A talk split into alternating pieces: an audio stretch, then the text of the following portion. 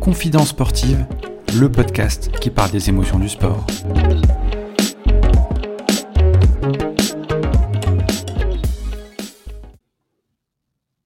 Bonjour à tous, bienvenue sur cet nouvel épisode de Confidence sportive. Aujourd'hui c'est la rentrée, épisode 24.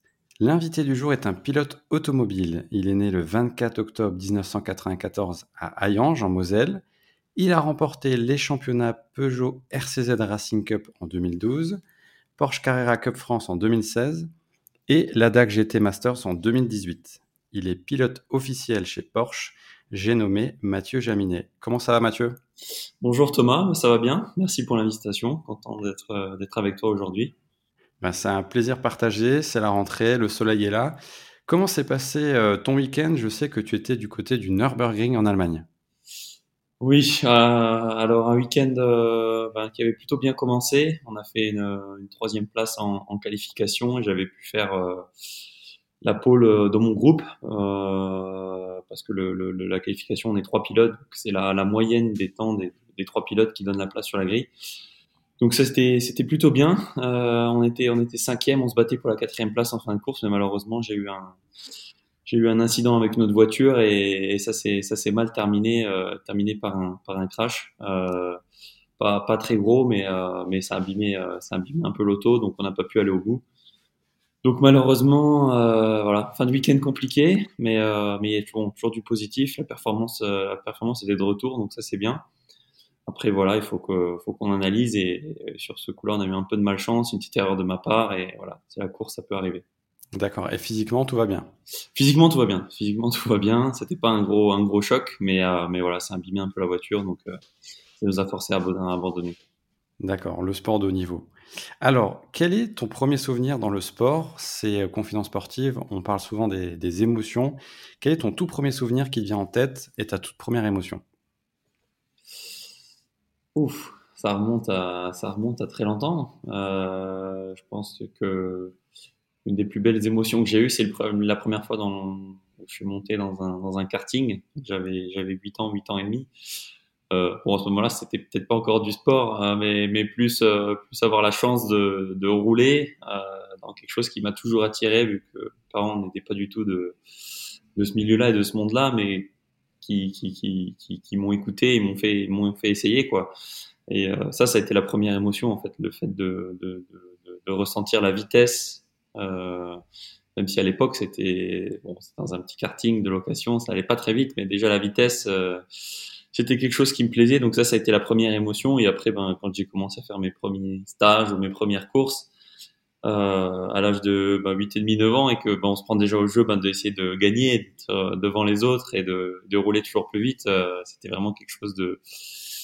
Je sais même pas comment expliquer, indescriptible. Au final, la vitesse, c'est quelque chose qui, qui m'attire et, et, qui a fait qu'aujourd'hui, je pense que, que, je fais ce sport-là, qui m'a toujours attiré qui m'attire toujours aussi, que ce soit 4 roues, 2 roues, euh, une roue, enfin n'importe quoi, euh, tout ce qui tout ce qui va vite, c'est c'est plaisant.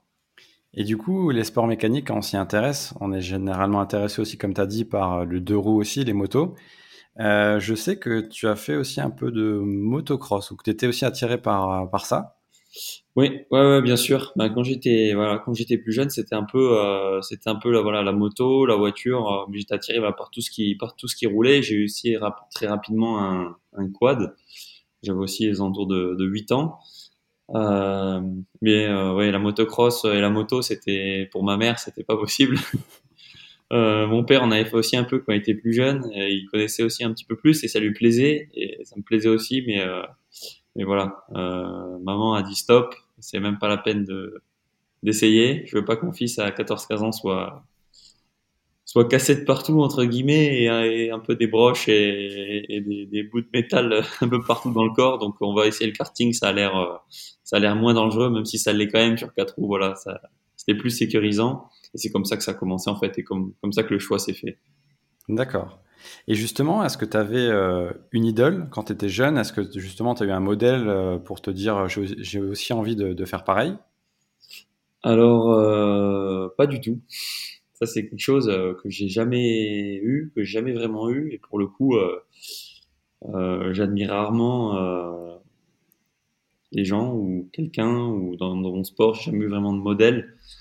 je pense voilà qu'il faut faire son propre son propre chemin et ses, sa propre carrière ou ses propres envies. Donc au final, non, j'ai jamais vraiment eu de idole. Après, j'ai toujours eu des pilotes que j'aimais plus que d'autres en regardant les courses, parce que bien sûr, je suivais ben, la Formule 1, les 24 heures du Mans, je suivais euh, euh, un peu toutes les courses auto, même la moto euh, depuis depuis petit. Euh, donc il y a toujours des pilotes qui sont un, peu plus, je vais dire, préférés ou qu'on suit plus que les autres, mais après, voilà, j'ai pas eu vraiment de modèle. Je me suis dit, voilà, j'aimerais ressembler à telle ou telle personne. D'accord. Et les sports mécaniques euh, sont réputés pour être euh, difficilement accessibles euh, à cause de l'argent. On en a parlé dans l'épisode 14 avec Angelo Stellemi, qui est journaliste spécial de sport mécanique, que tu connais aussi, oui. au sein du Républicain Lorrain. Il y a des budgets qui sont à récolter, etc.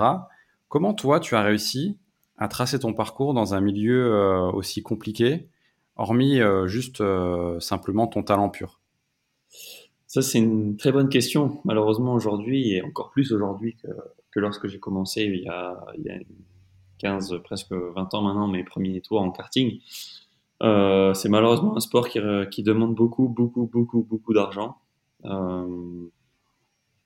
et bon, pour ma part, déjà, j'avais la chance que mes parents en avaient un petit peu. Euh, même si à l'échelle du sport auto, et ils étaient très loin d'être d'être riches, mais ils ont en tout cas au moins en avaient assez pour euh, m'aider à commencer. Euh, et après, en fait, au fur et à mesure, quand on commence bah, à monter en niveau, on se rend compte bah, voilà, que les budgets augmentent, donc il faut, il faut être aidé. Euh, ça, c'est la plus grosse, le plus gros problème de ce sport, c'est que c'est que les gens ont du mal déjà à, comprendre. Euh, c'est pas un sport qui est surtout aujourd'hui encore très populaire. Euh, pour diverses raisons.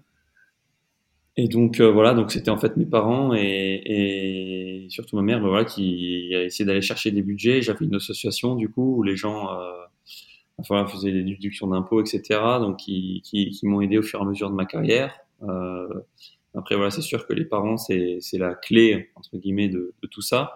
Et ensuite voilà, faut faut faut travailler la journée et le soir faire des dossiers de sponsoring et et aller chercher de l'argent un peu partout pour, euh, pour son fils et, et essayer d'avancer un petit peu comme ça. Et ensuite, ben, en ayant du talent, en ayant des bons résultats, il y a toujours des équipes euh, qui prennent un peu des paris, qui ben voilà te, te font pas trop payer euh, ce qu'il faudrait, euh, qui mettent un peu un peu de l'argent sur toi parce que ben les équipes pour eux c'est aussi un business, donc ils ont toujours besoin d'avoir un bon pilote dans la voiture pour ou dans, dans un car pour gagner des courses et gagner des championnats parce que c'est ça qui attire aussi les clients pour la saison suivante. Euh, donc ils prennent toujours un peu le pari sur sur un pilote pour euh, pour avoir des, des clients les années suivantes. Et bon, j'ai toujours eu la chance d'être euh, bah, très souvent bah, le pilote du coup sur qui misaient pour euh, pour gagner.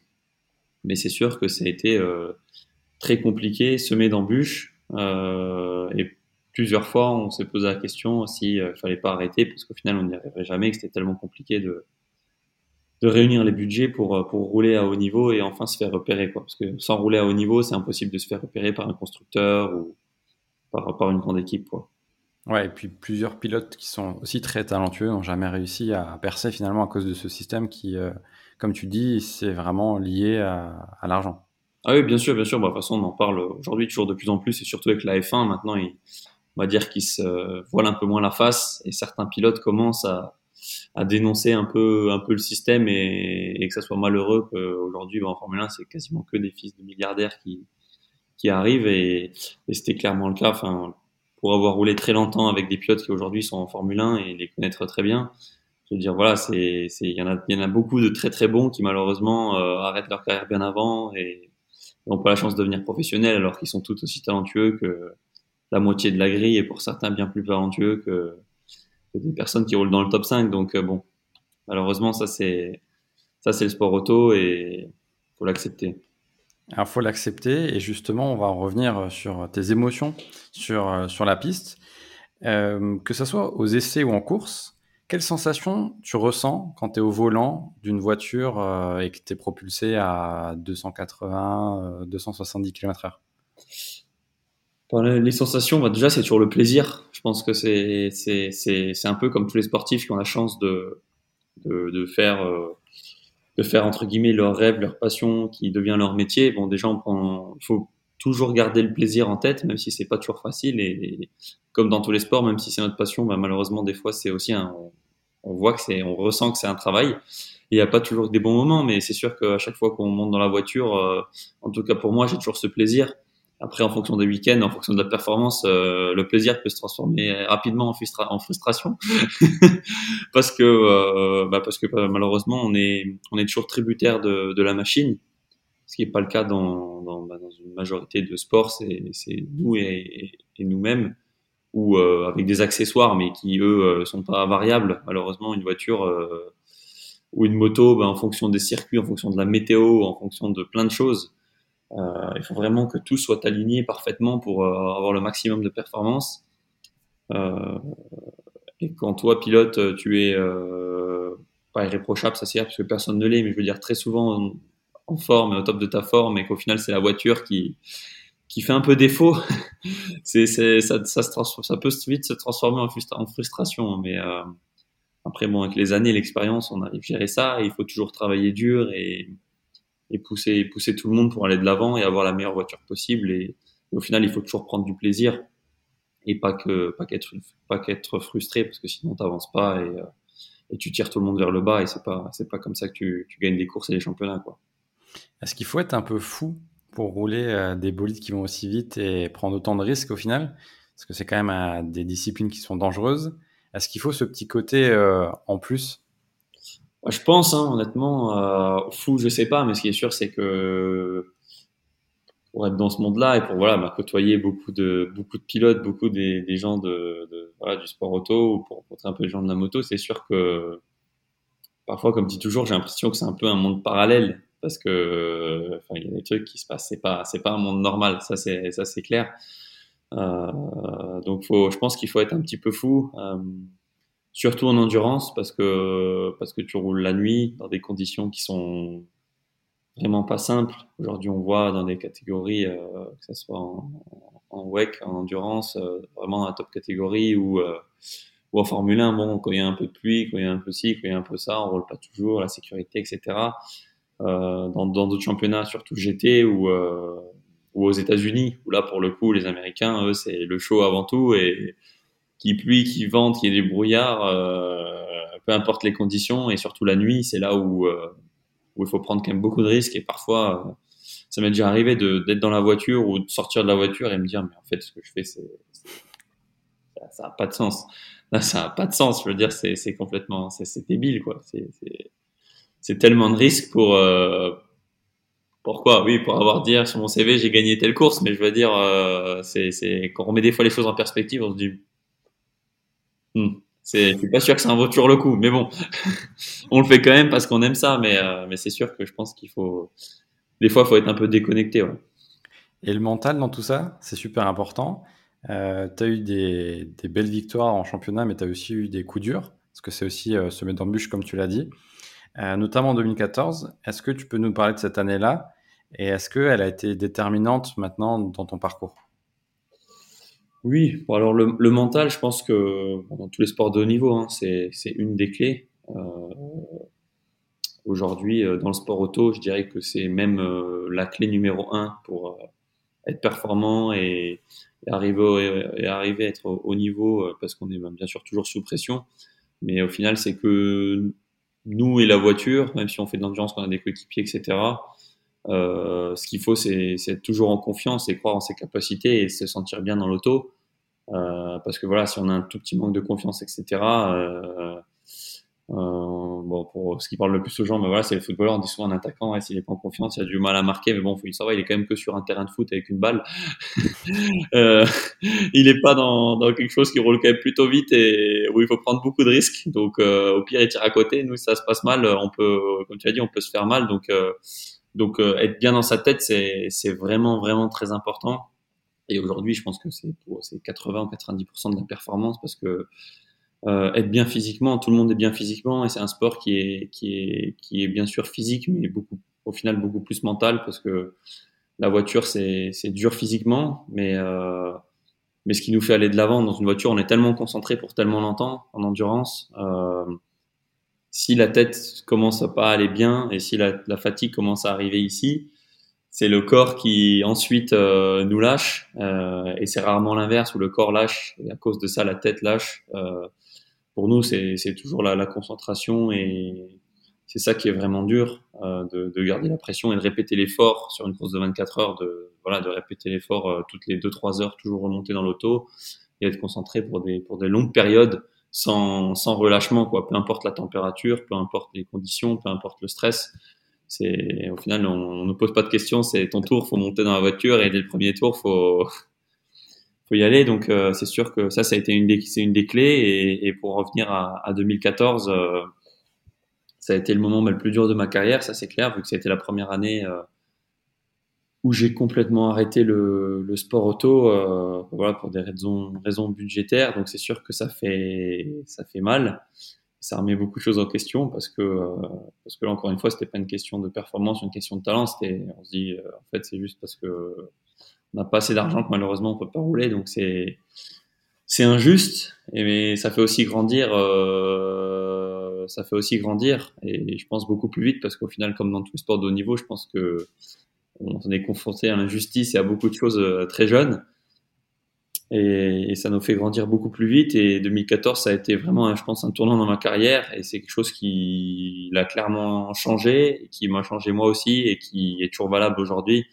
C'est qu'entre guillemets, j'avais perdu ce qui, ce qui m'était de plus cher dans, ma vie, ou en tout cas pour moi, euh, à plus pouvoir, euh, pouvoir faire ce que j'aimais. Et donc, donc voilà, quand j'ai eu la chance de revenir à la compétition un an plus tard, euh, ce qui était sûr, c'est que voilà, je voulais rien laisser au hasard et que la moindre opportunité que, j'ai, je veux pas la laisser passer et que ça soit ça soit n'importe quelle course, euh, c'est 190% tout le temps et, rien d'autre parce que je sais que ça peut s'arrêter du jour au lendemain et que je sais le mal que ça peut faire. Donc, euh, donc voilà, au final, ça a été un mal pour un bien et je pense que si ça, ça n'était pas arrivé, je sais pas si, si au final j'aurais réussi à, devenir professionnel et à, passer le cap. Donc, euh, donc au, final, je le prends vraiment de manière positive. Et euh, c'était vraiment clairement un tournant dans ma carrière, mais euh, ça fait très mal. Mais je pense que c'est dans la douleur que, que tu avances et que tu apprends. Et justement, après, tu as justement la réussite de rouler à nouveau. Tu remportes différents championnats, comme on l'a dit dans l'intro, la Porsche Carrera Cup France en 2016, la DAC GT Masters en 2018. Si tu devais choisir euh, entre les deux, c'est pas facile. Euh, lequel des championnats compte aujourd'hui le plus pour toi et pourquoi? Je dirais que celui qui compte le plus, ça a été 2018, la DAC GT Masters, parce que c'était le plus compliqué. Euh, ça a été très très dur. C'était un championnat de très haut niveau. C'est le championnat allemand de GT, mais euh, aujourd'hui à l'heure actuelle, c'est la série que je fais toujours actuellement, mais c'est la série euh, de GT pour course euh, sprint, donc des courses d'une heure à deux pilotes, qui est la plus relevée au, monde, euh, avec des pilotes qui viennent de partout et des pilotes officiels et de, marques euh, qui viennent de partout.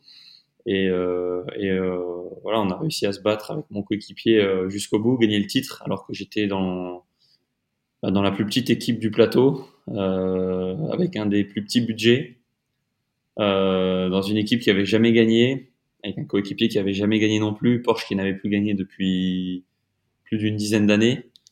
Donc euh, on a fait vraiment quelque chose cette année-là qui était vraiment de, très très haut niveau et où il a fallu se battre vraiment pour chaque petit millième, centième à chaque sortie avec la voiture. Euh, et au-delà de ça, il a fallu se battre pour, pour monter l'équipe euh, un peu autour de un peu autour de moi et un, peu autour de mon coéquipier et leur amener mon expérience et en fait euh, vraiment pousser l'équipe que ce soit les mécanos et les ingénieurs euh, dans quelque chose dans lequel ils, enfin, connaissaient pas se battre pour le championnat et, et les faire progresser aussi et leur donner confiance et qu'ils avaient vraiment tout ce qu'il fallait pour aller au bout et donc euh, en plus de ça c'était vraiment une aventure humaine euh, qui était vraiment top à côté de ça des résultats et de la course donc l'un dans l'autre, euh, c'était vraiment, vraiment une belle saison et une belle victoire.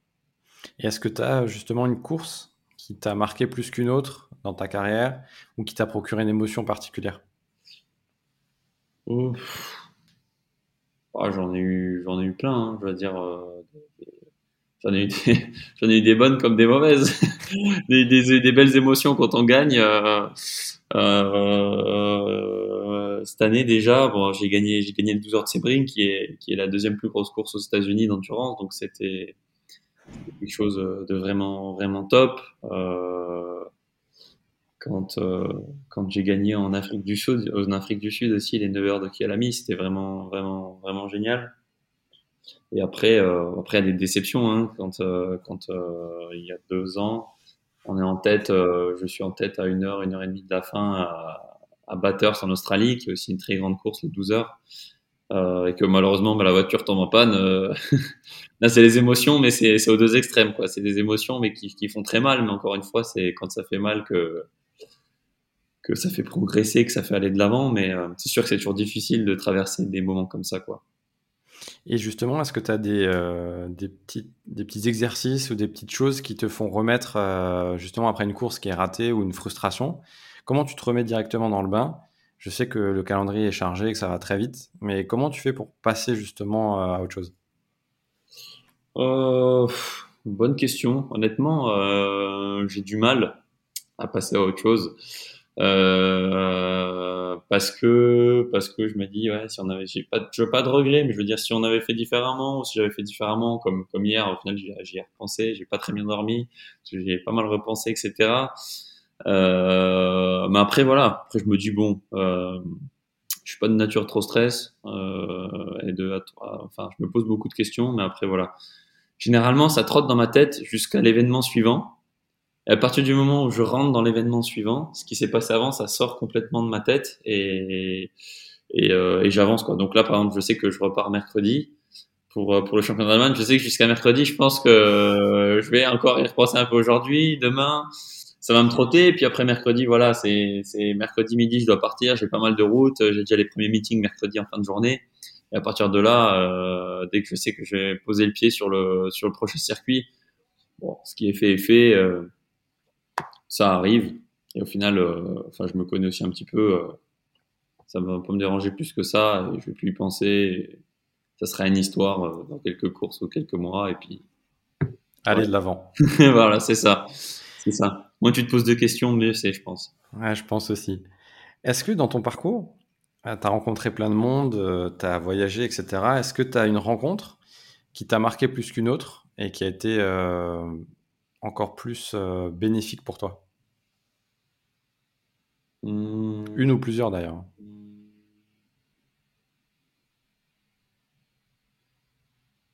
Honnêtement, pas vraiment. Euh, je dirais qu'il y a une rencontre euh, un peu plus particulière, surtout dans le monde du sport auto, qui est, qui est, qui est très très très rare. C'est un autre pilote, qui est Patrick Pilet, que j'ai rencontré à l'époque où, où euh, je faisais la Carrera Cup, qui m'a beaucoup aidé, qui m'aide toujours et qui, euh, et qui voilà, qui m'a détecté entre guillemets chez Porsche, qui lui aussi est pilote officiel chez Porsche et qui voilà, qui a été un pilote qui m'a toujours soutenu, qui m'a toujours aidé. Et ça aujourd'hui, ben voilà, comme dans tous les sports de haut niveau, c'est au final c'est très très rare parce que même si c'est un sport, euh, c'est un sport individuel, mais à la fois d'équipe parce qu'on fait de l'endurance, mais au final euh, ça reste quand même un sport individuel et tes coéquipiers ils vont rarement t'aider dans ta carrière, euh, même si après sur les courses il n'y a pas de souci, on peut s'aider, on peut, au final on a le même but, donc il faut travailler ensemble et aller de l'avant et gagner des courses. Il y en a quand même très peu euh, qui vont t'aider dans ta carrière et te, et te, pousser. Et lui, clairement, ça a été quelqu'un qui, qui m'a toujours aidé, euh, toujours aidé chez, toujours aidé pardon chez Porsche, qui m'a poussé, qui m'a conseillé, qui, qui me conseille toujours. Et, et voilà, c'est, très rare euh, dans ce monde-là. Et, euh, et, et, voilà quoi, c'était, vraiment une, une très belle rencontre, une très bonne personne.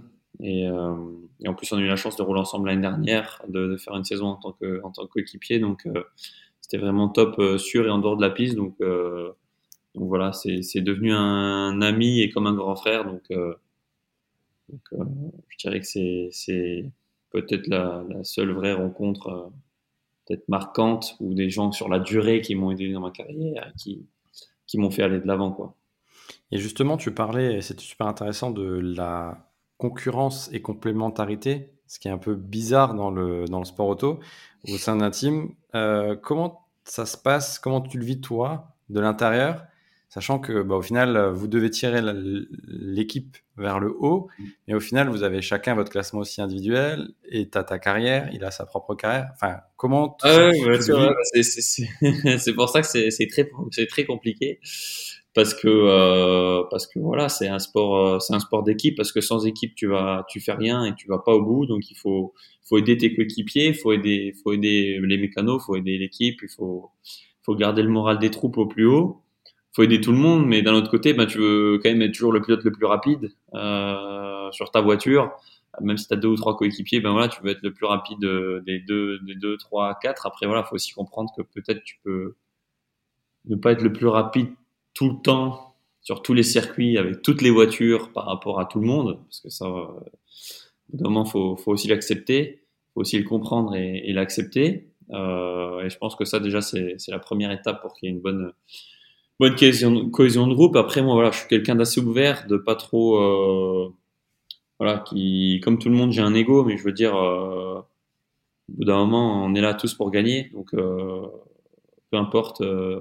Qui roule un peu plus ou qui on fait un peu le, les réglages de la voiture pour tel ou tel parce qu'il est peut-être un peu moins à l'aise ou quoi, bah tant pis, moi je m'adapte plus et, et on va de l'avant quoi. Donc donc là-dessus j'ai pas trop j'ai pas trop de mal, mais c'est sûr que c'est toujours une situation compliquée parce que voilà tu tu dois chercher la performance maximum pour euh, pour toi-même, mais à la fois euh, aider aider les autres et voilà. C'est aussi pour ça que des fois ça marche mieux avec certains coéquipiers que d'autres parce que malheureusement ils sont pas tous ils voient peut-être pas tous les choses comme moi.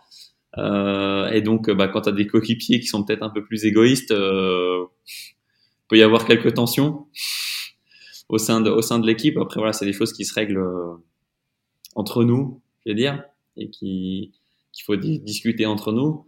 Et après, euh, après voilà, il y a certains, certaines personnes qui sont plus ouvertes que d'autres à la discussion et où tu arrives à mettre les choses au clair et d'autres pas. Et donc, euh, quand c'est pas le cas, ça peut être euh, ça peut être compliqué et moi c'est pas quelque chose que j'affectionne et que je vois pas le je vois pas le sport auto d'endurance de cette façon-là et, et, faire des résultats. C'est même malgré tout que ça peut marcher. Je pense que ça comme dans tous les sports, hein, ça peut être au foot, tu peux mettre des, des, équipes avec des grands joueurs avec euh, avec des égos peut-être qu'ils s'entendent pas bien, ils peuvent gagner quand même. Mais après à l'inverse, on voit quand même qu'il y a des équipes où ça marche pas du tout.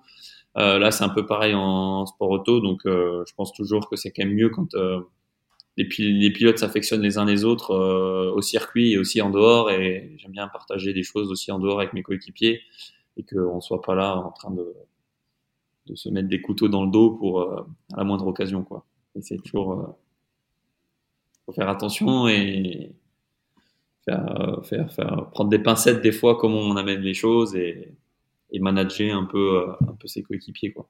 Alors ça, c'est une partie de l'envers du décor. L'autre partie, pour se plonger dans la vie d'un pilote auto, comment s'organise ton quotidien? Est-ce que c'est semblable euh, à ce qu'on voit par exemple euh, sur Netflix avec euh, le documentaire, la série sur la Formule 1 Quels sont les points, les points communs? Quelles sont les différences? Comment s'articule tout ça? Euh, alors, j'ai pas spécialement vu la série sur Netflix. J'ai vu quelques épisodes, etc. Mais mais ouais, c'est un peu, c'est un peu dans le même, c'est clairement dans le même esprit. Hein on a tous un boss qui nous met un peu, enfin, on a tous un boss qui, forcément, c'est un sport de niveau, on est toujours sous pression. Si on performe pas, ben, ça va pas très bien. Euh, après, bien sûr, notre quotidien, euh, ben là, aujourd'hui, je te parle, mais après, j'ai entraînement, du coup, l'après-midi, euh, avec, avec mon coach, pour, pour s'entretenir physiquement et, et toujours progresser, donc, sur différentes, différentes façons.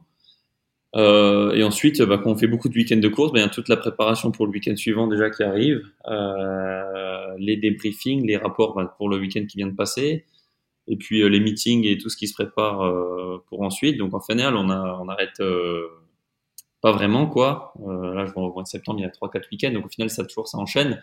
Et donc c'est toujours bah, rentrer un dimanche, s'entraîner un peu le lundi, mardi, passer un peu de temps à la maison avec ses proches. Et puis déjà le mercredi, il faut refaire la valise et puis il faut repartir. Donc, euh, donc le rythme est un peu effréné. Et, euh, et voilà, qu'on la tête dans le guidon. Et c'est un peu comme ça que ça, ça fonctionne. Et les périodes de coupure qui sont plutôt vers la fin d'année, quand c'est les, les, fêtes de fin d'année, comment, euh, comment tu vis justement cette période de coupure? Est-ce que c'est vraiment une période où tu es en mode off, repos et tu arrives à, reprendre le souffle, entre guillemets, ou c'est une période où très vite tu te dis ah j'ai vite envie de rouler de nouveau, ça, ça me manque? Alors moi je dirais plutôt que c'est la première option, c'est celle où j'essaye vraiment de couper. D'ailleurs, avec ma copine, on essaie toujours au mois de décembre de vraiment couper, euh, de faire toujours un, beau voyage, de partir, euh, partir très loin, l'autre bout du monde. Euh, au soleil et vraiment déconnecté. Euh, le sport auto, on oublie. Le boulot, on oublie. C'est vraiment relax, détente euh, pendant dix jours et, ça c'est vraiment bien. Après les fêtes de fin d'année, bon, on est toujours en famille, etc. Donc on pense pas trop, on est avec les copains et tout, donc euh, pense pas trop sport auto et honnêtement ça me ça me va bien parce qu'au final on vit jour et nuit pour ça pendant pendant dix mois de l'année quasiment, ouais, dix mois de l'année environ. Donc euh, c'est bien, je trouve, de faire des coupures et de d'oublier quoi, d'oublier un peu tout ça, oublier un peu un peu ça et de bah, voilà se ressentir sur soi-même et de, de, de, voilà de revoir ses amis revoir un peu sa famille etc parce que bah, malheureusement dans l'année on voit, voit pas grand monde. Euh, pas trop l'occasion de sortir euh, et quand ça enchaîne pas mal euh, ouais c'est plus trop de plutôt de vie plus, plus trop de vie sociale. Et, euh, et tu fais que ça donc euh, l'hiver c'est quand même sympa de vraiment couper. Et honnêtement ça me ça me manque euh, toujours vers la fin d'hiver, mais parce que la fin d'hiver, je sais aussi que les premières, les prochaines, les, enfin, les premières courses de la saison arrivent l'année suivante, donc euh, c'est toujours ah ouais, et ça commence toujours par des par des grosses courses en plus, vu que c'est les États-Unis, avec Daytona toujours au mois de janvier et Dubaï. Donc euh, c'est des 24 heures, c'est des belles courses qu'il faut gagner. Donc d'un autre côté, on sait que ça arrive, donc c'est ah enfin, ça, ça, fait un mois, un mois et demi que j'ai pas roulé. Bon, il est temps de il est temps de remettre le casque et de repartir quoi. Donc, euh, donc d'un autre côté, sur la sur la fin des vacances, on commence, on, comme on voit un peu le bout, on commence à y repenser. Et donc, euh, ça revient petit à petit. ça, ça, donne envie, ouais. Alors, tu as remporté différents championnats, on l'a dit tout à l'heure. Tu as aussi participé à la mythique course des 24 heures du Mans, auto. Est-ce que ça représente quelque chose de particulier pour toi? Euh, 24 heures, c'est long. Euh, comment est-ce que tu as vécu euh, cette édition-là? Comment est-ce qu'on se prépare? Par rapport à une course euh, plutôt euh, classique, entre guillemets, où tu n'es pas sur une longue distance? Euh, bah Déjà, bon, il faut être bien préparé physiquement, il faut arriver quand même en forme. bien sûr, c'est important de, bien dormir. Le Mans, c'est c'est très très particulier parce qu'au-delà d'une course 24 heures comme les autres, c'est qu'il faut arriver très tôt. Et en fait, on arrive déjà le dimanche précédent la course pour euh, la pesée, la parade, enfin toutes les choses qui sont un peu euh, ben, qui sont que pour le Mans et, donc en fait ça fait une très très longue semaine parce qu'on est là pendant 7 ou 8 jours sur place euh, avec des interviews, des meetings, il y a tous les jours quelque chose. Donc en fait ce qui m'a le plus surpris moi au Mans c'est que on n'arrête jamais. Même quand on a un jour off il y a toujours quelque chose parce que comme c'est la plus grande course du monde et ben forcément forcément, on a toujours euh, beaucoup d'obligations. Euh, et en fait, c'était ce qui m'a marqué, c'est que c'était bah, du coup très compliqué pour un pour un rookie comme moi la, première fois. Et comme on veut tout faire à fond, parce que comme c'est les premières, ben on veut faire euh, si on veut faire, bah, c'est pas grave si on fait tous les médias, on fait toutes les dédicaces, on fait la parade à fond, on fait toutes les visites, on a tous les meetings chez Porsche, on a si ça et au final enfin comme on est pilote français on est pas mal sollicité et donc du coup euh, donc du coup ben je me suis retrouvé le départ avant la course le samedi après-midi. C'est moi qui prenais le départ j'avais déjà plus fatigué que si j'avais fait une course de 24 heures ailleurs. J'étais j'étais cramé. Donc euh, donc ça aussi si si si j'ai la chance de refaire le Mans je vais complètement gérer mon temps et gérer les choses différemment. Euh, après c'était une expérience voilà exceptionnelle. Et une course exceptionnelle et, euh, et, après la course en elle-même, euh, c'est une course de 24 heures comme une autre parce que voilà, c'est les mêmes règles, c'est les mêmes durées, de, relais entre guillemets dans la voiture.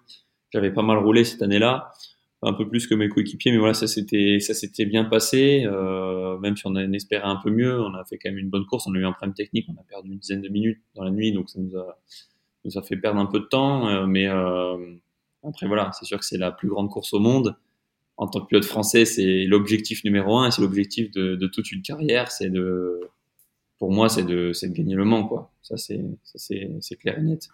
T'as ressenti une fierté particulière justement après cette course-là, de te dire ouais, j'ai fait le Mans, c'est, c'est un truc de dingue? Même pas. Honnêtement, euh, j'étais déjà dans l'esprit de. Il faut tout faire pour revenir. Et pensais déjà, voilà, à la prochaine édition. Et voilà, il faut que je travaille dur pour avoir la chance de revenir. Et qu'est-ce que je pourrais faire pour. Euh, pour, euh, pour être mieux et, gagner quoi donc euh, après oui c'est sûr que je repense je me dis vraiment c'était vraiment top et Porsche m'a donné vraiment une chance exceptionnelle surtout c'était dans, une voiture bah, voilà une voiture officielle en, en GT Pro l'année où on l'a fait c'était vraiment une grande année il y avait vraiment pas mal de marques qui étaient là il y avait beaucoup d'autos euh, tous les meilleurs pilotes GT au monde donc c'est quand même c'était quand même exceptionnel euh, après, euh, après voilà, faut, faut, dès que le week-end est passé, faut, au final, j'étais pas entièrement content de, de la performance. Donc c'est pour ça, je vais tout de suite aller de l'avant et je me suis tout de suite dit, mais voilà, qu'est-ce qu'il faut que je fasse? Il faut que je travaille plus dur et il faut que, faut que je revienne. Et ça, ça j'y ai pris goût. Enfin, vu que je l'ai toujours regardé de l'extérieur, donc j'y ai pris goût. Et je dis ouais, c'est vraiment une course que maintenant, c'est, enfin, je, voulais déjà gagner avant parce que c'était le Mans, mais maintenant que je l'ai fait, je sais que vraiment ça me plaît, donc je veux vraiment gagner. je veux vraiment gagner, donc il faut, faut, vraiment que je fasse tout ce qui est tout ce qui est en mon pouvoir pour pour revenir et gagner quoi. Ah bah écoute, en tout cas on te le souhaite et on suivra ça avec attention. Tu as parlé euh, à l'instant dans ta réponse par, par, rapport aux 24 heures du Mans euh, des sollicitations médiatiques. Est-ce que c'est quelque chose qui est facile à vivre pour toi? Est-ce que ça te booste justement qu'on parle de, de, ta performance, de toi en tant que pilote? Est-ce que c'est justement un sentiment de fierté par rapport au parcours qui est accompli ou, par exemple c'est plutôt quelque chose qui, euh, toi, tu es plutôt focus sur la piste et bon, c'est les aléas, ça fait partie des obligations comme tu as dit? Euh, Honnêtement, c'est quelque chose qui me dérange pas plus que ça. Après, bien sûr, en week-end de course, euh, parfois les journalistes, c'est pas facile parce que ils viennent pas toujours au bon moment. Donc, faut savoir être euh, diplomate et, garder son calme parce que parfois c'est bonjour vous venez d'abandonner euh, qu'est-ce que vous pensez? Qu'est-ce que vous ressentez? Euh, oui la voiture elle vient de taper le mur avec mon coéquipier enfin ça va. Je pense qu'on peut peut-être attendre 10, 10 minutes. Mais donc parfois c'est c'est compliqué en fonction des événements. Quand quand on se fait un peu un peu un peu sauter dessus euh, et c'est toujours quand ça va un peu mal qu'on se fait sauter dessus parce que bah, quand ça va bien, euh, bah, ils viennent nous voir après la course, on a gagné et tout, donc c'est toujours plutôt sympa. Mais quand ça va mal, c'est à peine ça va mal et même si on est dans la voiture ou pas, bah, voilà, c'est un sport d'endurance. peut y avoir quelque chose avec mon coéquipier ou la voiture tombe en panne. Euh, oui, bonjour. Enfin, quelle déclaration. Euh, c'est c'est des fois un peu pas un peu compliqué à gérer, mais c'est pas quelque chose qui me dérange. Et au final, ça fait partie du jeu. Et je pense que, euh, et je pense que c'est bien, bah, voilà, d'être, de, de, de, de, de parler aux médias et de, et de, et au final qu'on parle de soi et ça fait partie du sport et, et, donc moi je trouve ça plutôt, plutôt cool et, c'est aussi normal hein, parce que si au final euh, il n'y a pas de médias, ben, on dit on parle pas du sport et si le sport ne parle pas, les gens ne regardent pas, donc il n'y a plus de sport non plus, donc l'un dans l'autre, plus personne n'a de travail, donc euh, faut, faut respecter ce que ce que chacun fait et euh, non, moi je trouve ça, je trouve ça bien. Exactement. Si tu avais encore un rêve à accomplir, justement de gagner euh, une course ou un championnat ou de participer à une épreuve mythique, ça serait quoi le, le rêve ultime pour toi? Le, bah, le rêve ultime, il y en a plusieurs, mais euh, le rêve ultime dans ce que je fais actuellement, bah, c'est de gagner Le Mans euh, au général, dans la catégorie Rennes en, proto. Euh, ça c'est clairement le rêve ultime. Après euh, après pour faire complètement de quelque chose de différent, euh, vu que ça j'espère un jour avoir la chance de le faire et j'espère qu'avec le travail et ma performance, ben ça, ce, rêve soit soit réalité et entre guillemets devienne possible. On va dire que, que je suis entre guillemets dans cette voie-là déjà de l'endurance, d'avoir fait le Mans, je suis constructeur, etc. Mais pour faire complètement quelque chose d'autre, j'aimerais bien faire du NASCAR aux États-Unis où là, ben, je suis pas du tout sur cette voie-là, mais voilà, gagner, euh, gagner le Daytona 500 aux États-Unis en NASCAR, je pense que c'est, c'est, c'est, c'est un truc de malade. C'est un truc de malade, en tout cas aux États-Unis, avec les fans et tout, c'est quelque chose euh, qui, qui au final suivi quand même dans le monde entier. Et, euh, et ça, ça serait vraiment un rêve. Voilà, ça pour le coup, c'est vraiment un rêve. On va dire que le premier, c'est un rêve et à la fois objectif et peut-être quelque chose de réalisable. Euh, autant le deuxième, là pour le coup, c'est vraiment un rêve et il faudrait changer complètement notre guillemets de carrière et de voie et partir aux États-Unis, essayer de rouler en NASCAR et d'apprendre et peut-être un jour arriver en catégorie reine et, et voilà quoi. Ça, je me dis que ça serait vraiment Bah, rien d'impossible. Génial, vraiment un rêve, quoi. Rien d'impossible. Rien d'impossible. On verra. Peut-être un jour, on ne sait pas. On sait pas, peut-être un jour. Justement, dans 10 ans, tu te vois toujours sur la piste? Comment tu te vois évoluer euh, par rapport à ta carrière? Et comment tu vois justement le sport auto aussi évoluer? Parce que tu t'intéresses à, à, NASCAR, à la Formule 1 et puis aussi euh, aux courses d'endurance. Comment tu vois tout ça? Ah, Ça, c'est une grande question. Bah, dans 10 ans, déjà, je me vois toujours rouler. J'espère, hein, quand même, parce que là, j'ai 26 ans, ça fait 36. Euh, on voit que peut-être dans les fins, je crois Hamilton, c'est 37, 36, 37, Alonso, c'est 40. Donc, euh, on voit que si on s'entraîne dur, etc., et en endurance, on voit encore qu'à 40 ans, on, peut être plus ou moins compétitif. Donc, j'espère qu'à 36, quand même, dans 10 ans, je, je, serai encore là. Forcément, je serai sur la fin. Euh, mais euh, en tout cas, en, maintenant, en étant plus jeune, je me dis que ça me dérange pas. Moi, je me suis fixé comme objectif 40. Euh, je me dis 40, c'est c'est la barrière. Donc, euh, j'arrive à 40 et j'aimerais avoir la chance et me dire euh, j'arrête. Et honnêtement, je pense qu'après 15 ou 17, 18 ans de haut niveau, euh, honnêtement, ça me dérangera pas d'arrêter. Je pense que je serais même content de faire autre chose. Euh, après, chacun son truc. Il y a des pilotes qui voilà font le maximum et s'accrochent et veulent absolument continuer, aller le plus loin possible, le, plus longtemps possible, etc. Moi, j'ai pas trop cette vision-là. Et ensuite, voilà, où je me vois, le sport auto, c'est compliqué. On voit qu'avec les technologies aujourd'hui, ça, évolue pas mal. Euh, il y a une formule électrique où, euh, notamment Porsche concourt aussi la Formule I avec des monoplaces 100% électriques. On voit qu'en endurance, on est, plus tourné vers l'hybridation euh, avec tous les moteurs hybrides, etc. Ce qui est utilisé aujourd'hui en, Formule 1 comme technologie tout ce qui est hybride. Donc euh, à voir, mais bon, c'est pas impossible que d'ici euh, d'ici ben voilà, une dizaine d'années, peut-être sur la fin de carrière, ben, tous les championnats deviennent euh, entièrement hybrides ou entièrement électriques ou entièrement hydrogène aussi, avec parce que pas mal de, de constructeurs, pas mal de choses, euh, pas mal de monde parle de l'hydrogène. Donc ça va être un sport auto, je pense, différent, qui est en constante évolution. qui fait avancer aussi ben, les progrès pour la vie de tous les jours parce que malheureusement, heureusement les, toutes les nouvelles technologies qu'on voit aujourd'hui sur les voitures de tous les jours ben, viennent de la course auto ça faut, faut non plus pas l'oublier. Donc euh, on est un peu un peu laboratoire technique et euh, donc voilà, je sais pas dans quelle direction ça va se, ça va ça va aller. Je pense que les constructeurs, pour eux, ils, les, les, les, politiques et ceux qui prennent les, les, décisions ne savent pas toujours aussi. C'est un peu les phases de test. On le voit maintenant, hein, ça se dirige d'un hybride d'un côté, l'électrique de l'autre. Euh, on sait peut-être pas réellement quelle, euh, je suis pas sûr qu'on sache réellement quelle, euh, quelle option est, est la meilleure, mais voilà, dans tous les cas, faut travailler et essayer et, voir où ça va aller. Et au final, bah voilà, il faudra suivre le, le courant et peut-être qu'un jour, bah, je roulerai plus une voiture thermique.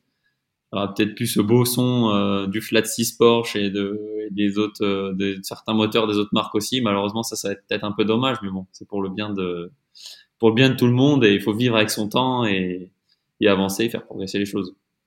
Alors, on a balayé toute la partie euh, sport méca euh, te concernant, Mathieu. En dehors du sport, à titre perso, qu'est-ce qui te marque et te procure euh, des émotions dans la vie de tous les jours? Mmh, C'est une bonne question. moi, je suis quelqu'un d'assez, assez peut-être spécial, on va dire, où il n'y a pas trop de choses qui me qui me fascine ou qui me procure des émotions dans un sens comme dans un autre. La bonne nourriture, le cinéma, la musique. Pour reprendre un exemple peut-être du sport auto, peut-être ça parle à certaines personnes. Raikkonen, on, on l'appelle Iceman parce que moi je suis, enfin j'ai du tempérament, mais je veux dire, euh, il y a peu de choses qui me, il y a peu de choses qui me touchent, sincèrement. Il y a peu de choses dans lesquelles euh, j'importe de l'importance. Euh, donc voilà. Après, bien sûr, dans la vie de tous les jours, ben voilà, j'aime bien, j'aime bien voir, voir mes amis, voir ma famille, passer du bon temps avec avec ma copine. Ça, c'est important. Et après, voilà, aujourd'hui, les passions un peu un peu extérieures du sport auto et qui me procurent vraiment de plaisir et dans lequel je m'intéresse, c'est c'est la cuisine. Euh, tout ce qui est nourriture, parce que j'aime j'aime bien manger. J'aime euh, très bien manger même, euh, donc je suis un peu un peu passionné de cuisine, euh, restauration. J'aime bien cuisiner moi-même. Et après j'aime voilà, j'aime bien passer du temps avec bah, sortir entre amis, manger autour autour d'un bon plat dans un bon restaurant et passer un bon moment parce qu'au final je pense que la vie passe vite et c'est toujours sympa de, passer des moments comme ça. Et surtout, ben, pour moi, où j'ai pas trop le temps, euh, quand j'en ai l'occasion, euh, j'aime bien sortir et, y être dehors et, et, voilà quoi. Des moments simples au final. Des moments simples, exactement. Alors justement, on est à, la toute fin de l'épisode. Euh, c'est passé super vite. Avant de terminer, quel invité, toi, tu voudrais entendre dans Confidence Sportive, sachant que tu as le choix entre bah, des sportifs, des journalistes, euh, toutes les personnes qui gravitent autour du sport, que ce soit des coachs, euh, préparateurs physiques, etc. Si tu aimerais entendre justement quelqu'un se livrer sur son parcours, sur ses émotions, si tu avais le choix, une ou plusieurs personnes hum, Je dirais quelqu'un comme euh, Martin Fourcade. Ok. Complètement d'un autre sport, d'un autre univers. qui est un très grand champion, euh, parce que j'aime bien malgré tout suivre euh, tous les sports. Honnêtement, je suis un peu tout, que ce soit le vélo, euh, les sports d'hiver, football, le basket, tout ce qui est sport de haut niveau. De toute façon, enfin tous les sports et sports de haut niveau, je trouve ça intéressant. Donc, je dirais quelqu'un comme Martin Fourcade qui a l'air simple de l'extérieur. Bon, j'ai jamais eu la chance de rencontrer, ou mais qui qui qui a l'air simple de l'extérieur, qui a l'air d'être un grand champion, qui faisait quelque chose qui était dans la nature un sport euh, extérieur dans, dans, la nature, etc. Et, euh, et juste pour voilà, pour, voilà, pour savoir un peu comment comment sa carrière s'est faite, euh, les émotions, gérer aussi un peu le stress, la compétition. Enfin voilà, eux ils ont des grands événements, je pense comme les JO qui qui est que une, enfin une à deux fois dans une carrière qu'il faut pas louper, euh, au-delà des championnats du monde, des coupes du monde qu'ils ont chaque année. Donc au final, quand ça devient chaque année, ça devient juste au final le rythme de compétition, donc c'est quelque chose de normal. Mais événement, je pense, comme les JO pour des sportifs comme ça ou des nageurs. Euh, il faut pas louper l'événement. Euh, je serais curieux de voir euh, un peu l'échange que ça pourrait, ça pourrait donner. Quoi. Eh ben, excellent choix, c'est noté. Est-ce que d'ailleurs tu écoutes euh, des podcasts? Est-ce qu'il y a des pilotes euh, justement pour te concentrer ou passer à autre chose? Tu écoutes des podcasts ou de la musique pour te mettre dans ta bulle? Euh, pas vraiment, honnêtement. Euh, ça m'arrive d'écouter des podcasts, mais honnêtement, c'est très rare. C'est plus parce que si je vois quelqu'un poster ou un autre pilote, etc., euh, euh, sur les réseaux, donc euh, ça peut m'arriver de, de cliquer, d'écouter. Euh, après, de la musique, bien sûr. pas forcément avant de monter dans la voiture, rarement, mais après, des fois juste à l'hôtel le soir ou le matin en me levant ou où généralement sur la route, je fais beaucoup de routes pour, euh, pour me déplacer, etc. Bon, après, si je prends de l'avion, bien sûr, dans les aéroports et tout, euh, toujours avec de la musique, etc. Mais après, en voiture, généralement, j'ai toujours, euh, si je suis tout seul et que j'ai fait des longs trajets, pour me déplacer d'un circuit à un autre, généralement, c'est très bizarre, en fonction, je sais pas, de l'état d'esprit que j'ai, je vais dans des trucs, mais complètement différents et musique à fond pendant 6 heures et c'est bon, c'est parti, on roule jusqu'à la prochaine course et, et, euh, et ouais, ouais, toujours. Après, euh, pour me concentrer avant de monter la voiture, honnêtement, c'est assez, assez rarement. Ça peut arriver, mais assez, assez rarement. Mais après, euh, plus euh, des fois avec mes coéquipiers, dans le camion, une enceinte, euh, après une séance ou euh, en fin de journée, un peu détente, mettre de la musique et rigoler un peu pour évacuer un peu le, le, stress et le boulot de la journée avant de repartir le lendemain. Donc c'est toujours cool. Parfait. En tout cas, Mathieu, je te remercie pour, euh, pour l'épisode de Confidence Sportive, le numéro 24. J'espère que tu as passé un bon moment. Ouais, bah oui, top, c'était top. Merci beaucoup. Merci à toi de m'avoir invité. C'est toujours sympa de, de découvrir. Je connaissais pas le podcast, donc du coup, je vais pouvoir aussi regarder les, épisodes précédents et voir qui, qui avait été invité. Et si, si tu arrives à voir Martin Fourcade, euh, c'est vraiment cool. le rendez-vous est pris, j'ai noté. Je vais essayer de l'avoir. Ça serait, ça serait sympa et je, je ferai la petite dédicace en plus c'est gentil. De la part de Mathieu Jaminet. Euh, pour le podcast, euh, on le retrouve euh, d'ailleurs sur les, toutes les plateformes d'écoute, que ce soit Spotify, Deezer, Apple Podcast, ou bien sûr en tapant Confidence Sportive sur vos moteurs de recherche. Quant à vous, je vous donne rendez-vous pour les prochains épisodes. On a encore de super disciplines et personnalités à découvrir sur cette nouvelle rentrée. Donc je vous dis à très vite et portez-vous bien. Salut Mathieu. Salut Thomas.